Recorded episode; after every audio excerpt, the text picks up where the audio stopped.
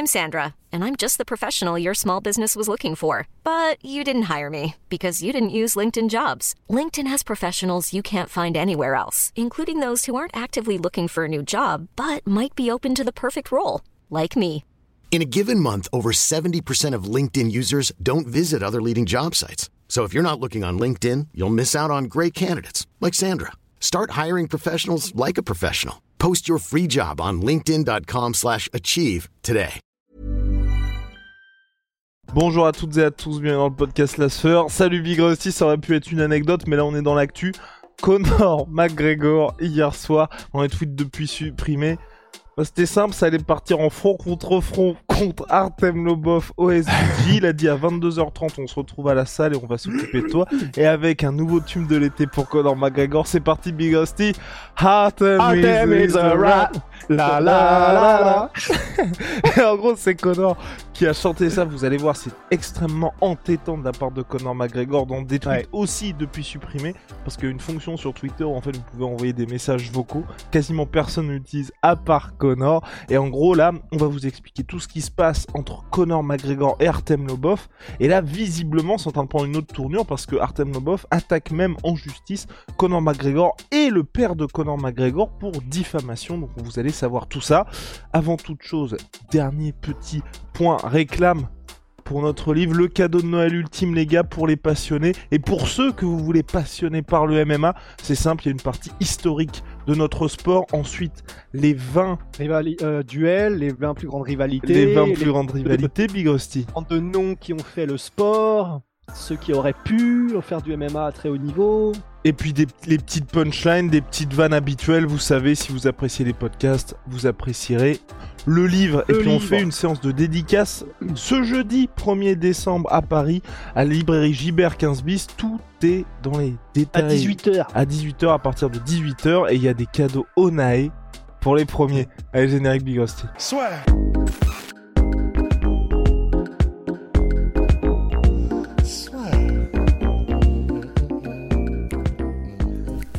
Entre dans l'octogone avec Unibet.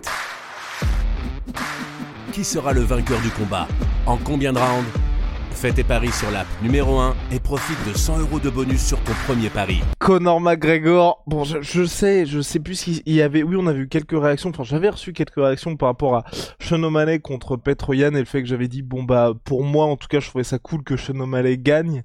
Euh, là, même si c'est pas euh, très, euh, très Coubertin, j'adore Conor McGregor quand il fait ça. Parce que c'est, honnêtement, pour les avocats de Conor, ça doit être un calvaire. Le mec est là en face de procès avec un autre gars. Il propose un, une bagarre à moitié générale dans sa salle de sport. Il insulte son ancien meilleur pote et puis il part en Y sur tous les tweets qu'il fait. Donc clairement, il ne faut pas faire ça, mais ça reste extrêmement divertissant et puis il montre que lui il s'en fout complètement et surtout apparemment il, est, il, a, il a bien été à la salle, c'est Cédric Doumbé qui était présent au SBG qui l'a dit, donc à prendre avec des pincettes parce que Cédric Doumbé il aime bien plaisanter aussi avec ça, mais apparemment Connor est arrivé avec une dizaine de gars hier soir au SBG. Mais j'avais même pas pensé au point de vue les avocats de Connor, mais tu sais, ça devait être comme à l'époque, euh, à la pire époque de John Jones, quand t'étais le représentation euh, en genre public presse de John Jones. Il y a des trucs, tu sais que quand tu signes, tu signes pour des nuits blanches, des migraines et des casse-têtes, quoi. Mais ah ça là, dit, tu- alors, ça, c'est un très très bon client pour toi, par contre. ah bah, c'est, bah, déjà, déjà, à mon avis, il doit bien payer. Et puis, je pense que c'est aussi pour ça qu'il s'en contrefou, euh, je pense, Connor, c'est que de toute façon, dans le compte en banque, il y a tellement de zéros qu'à mon avis, euh, c'est pas une menace euh, de, de, de- comment dire, de, de, de poursuite au tribunal qui lui fait vraiment peur, euh, je pense, dans ce monde, Connor. Mais donc, est-ce qu'on revient depuis le début pour expliquer ce qui se passe? Let's go. Let's go, let's do, ouais.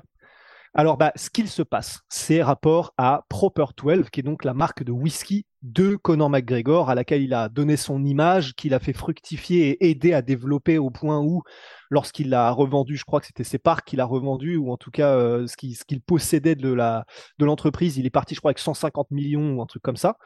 Donc, c'est ce, cette success story, comme on dirait euh, en anglais, c'est de là que tout part, parce qu'évidemment, comme c'est un succès mondial et que ça a généré des, des centaines de millions, bah évidemment, il y a des gens qui peut-être étaient dans le projet depuis le début, qui se sont sentis lésés et qui aujourd'hui reviennent à la charge.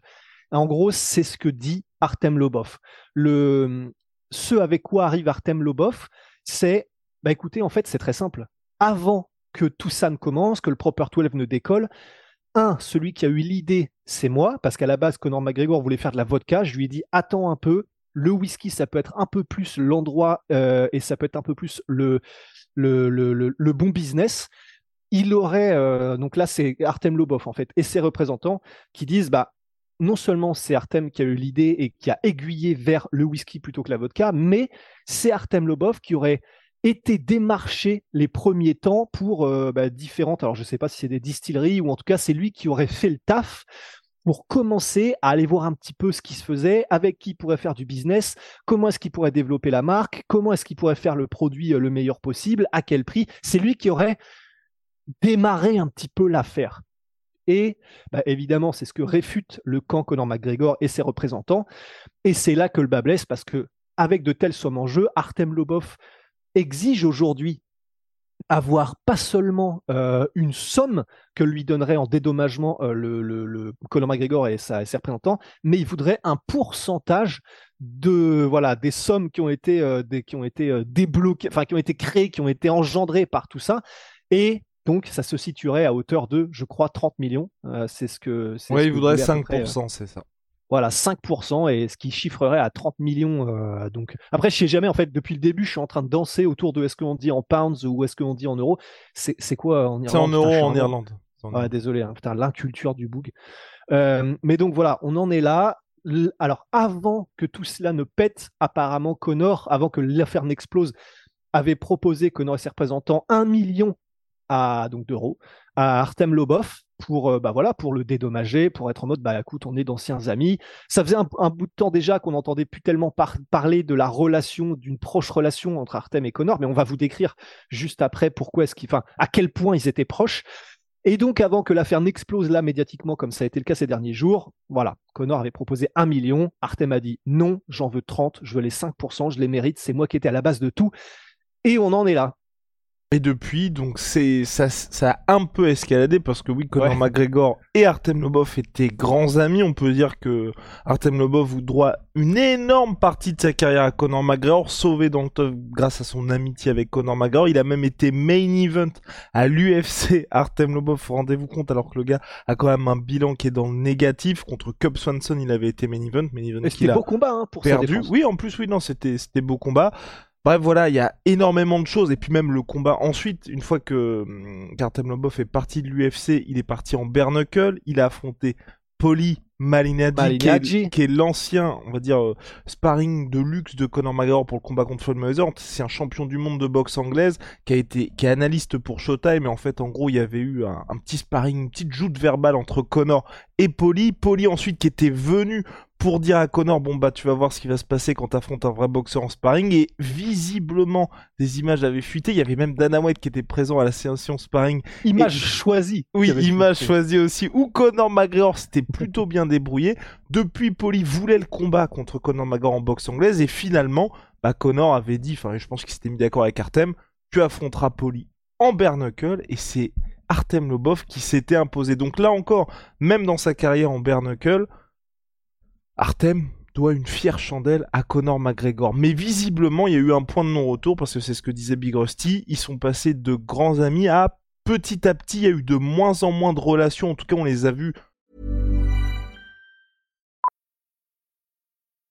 Millions of people have lost weight with personalized plans from Noom, like Evan, who can't stand salads and still lost 50 pounds.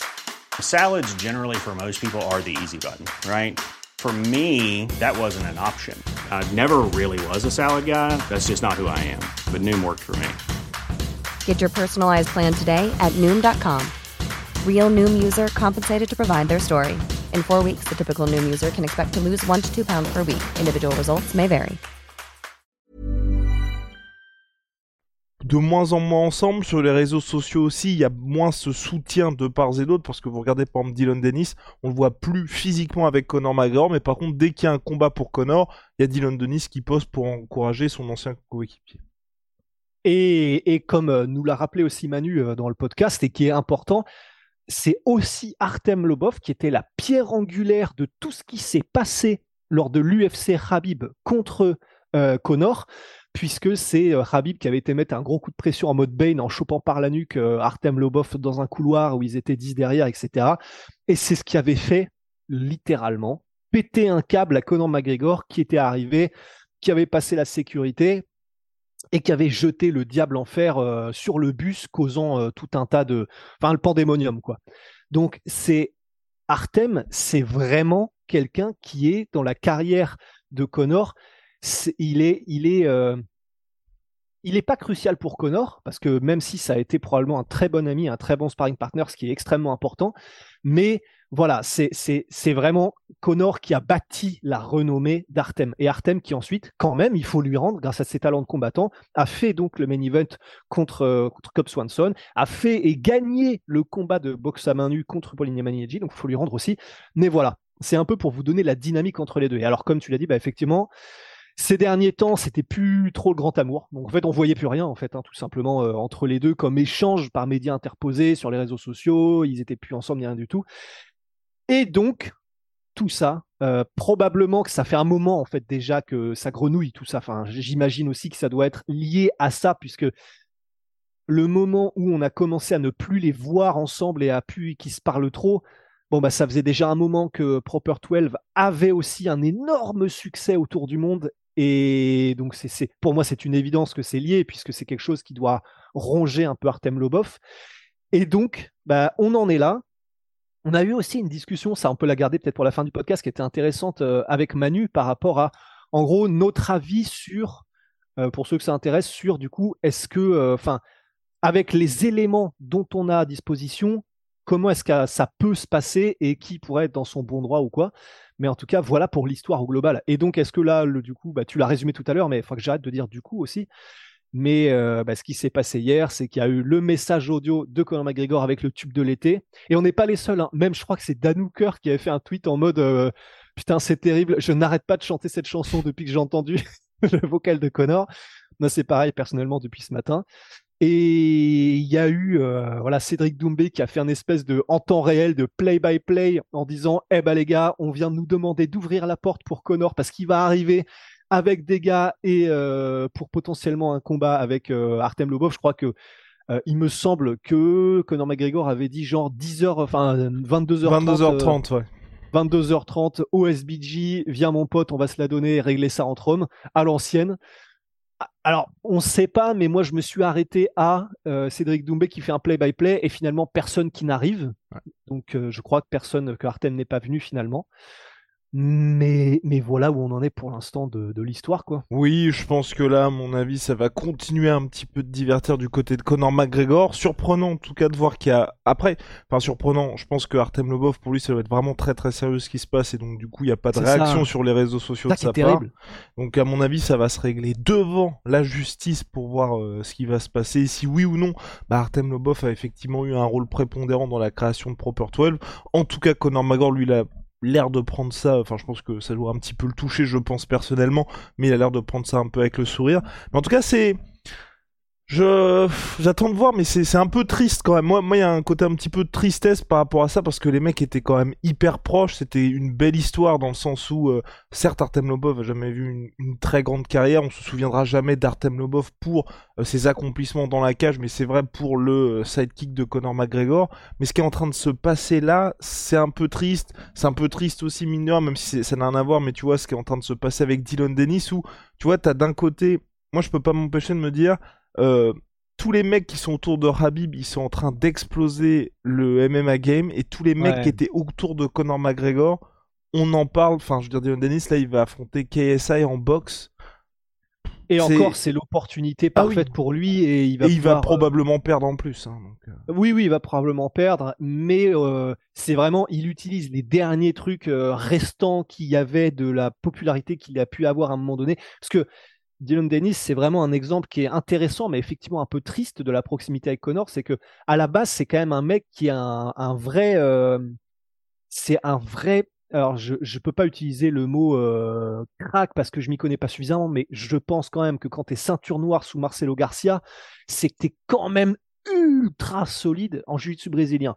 Donc c'est un gars qui vient du JJB, qui a aidé Conor McGregor pendant ses camps d'entraînement, mais qui depuis quelques années n'est connu que parce qu'il était proche de Conor McGregor, pas pour ses accomplissements d'avant, euh, et pas pour ses accomplissements non plus en MMA parce qu'il n'est pas allé très loin, et donc il ne garde son nom dans la une que grâce à bah, la, fameuse Famoso technique McGregor qui est de il n'y a pas de mauvaise publicité tant que tu fais du, ramdam, euh, tant que tant que dans la rue il se passe des trucs, tant que tu insultes des gars, tu peux rester un petit peu au devant de la scène et c'est uniquement grâce à ça qu'il a ses combats. Et surtout qu'il s'était fait virer son, de son gym. Scott Coker Garcia. avait même fait une sortie ensuite pour expliquer que bah, Dylan Dennis, en fait, on n'a pas de nouvelles parce qu'il y a eu ces combats qui ont été très espacés en MMA, puis plus de nouvelles. Enfin, vous voyez ce que je veux dire? enfin, hein. C'est assez triste. Et puis même euh, le petit... Euh, ah, comment il s'appelle euh, Le Featherweight qui est au... Featherweight ah, euh, Ou Bantamweight peut-être, qui est au Bellator.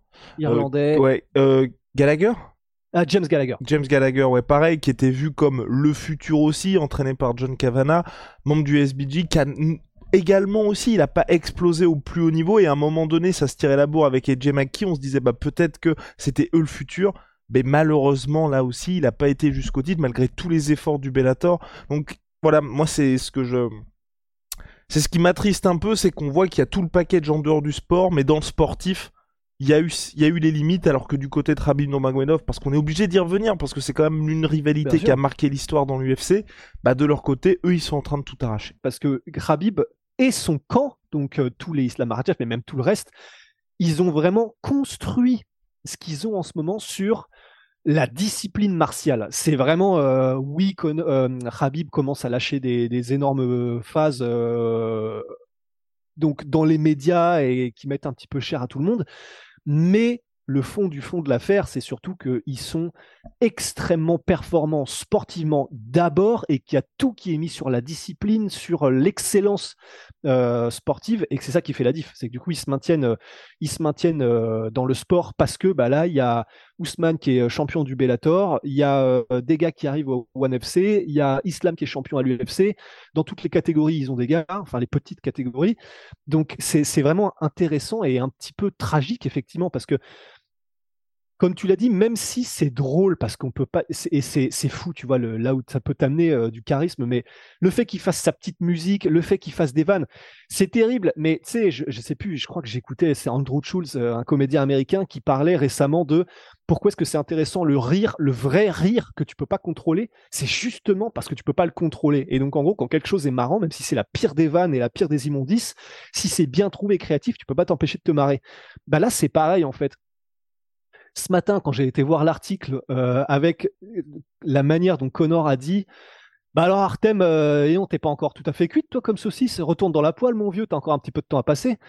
C'est une manière de dire les choses qui est tellement marrante qu'en fait, le cerveau, il y a une espèce de piège en mode putain, on se marre bien quand même, et du coup, t'oublies que derrière, bah, c'est sérieux, et t'oublies que derrière, bah, potentiellement, Artem Lobov est dans son bon droit, et potentiellement, bah, c'est quand même des sous qui lui sont retirés auxquels il n'a pas droit, alors que pour lui c'est très sérieux parce que il s'est engagé, il s'est investi dans tout ça et on en rigole en fait. Donc c'est vrai que c'est c'est assez intéressant, mais c'est il y a pas mal de points effectivement à couvrir et aller un petit peu plus loin, pour lesquels il faut aller un petit peu plus loin quoi. Affaire à suivre, Big Rusty. Shout out my sweet pea. My sweet. Moins 33% sur tous mes protéines avec le code de la sueur. Salut Big I'm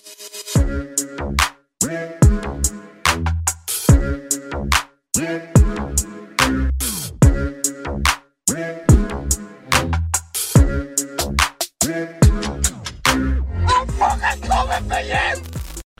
Et voilà, c'est la fin de votre épisode du podcast La Sœur. Si ça vous a plu, n'hésitez pas à nous mettre les 5 étoiles sur Apple Podcast ou sur Spotify. Vous pouvez aussi nous laisser un petit commentaire, ça nous aidera beaucoup. Et si vous voulez aller plus loin avec nous, vous tapez La Sueur toutes les plateformes ou sur les réseaux sociaux, vous nous trouverez. Et là, vous nous écoutez très certainement en audio. On est aussi en vidéo sur YouTube, mais également sur Snapchat. Là encore, vous tapez la sueur et on sera là. Merci de votre fidélité et à très vite pour de nouvelles aventures.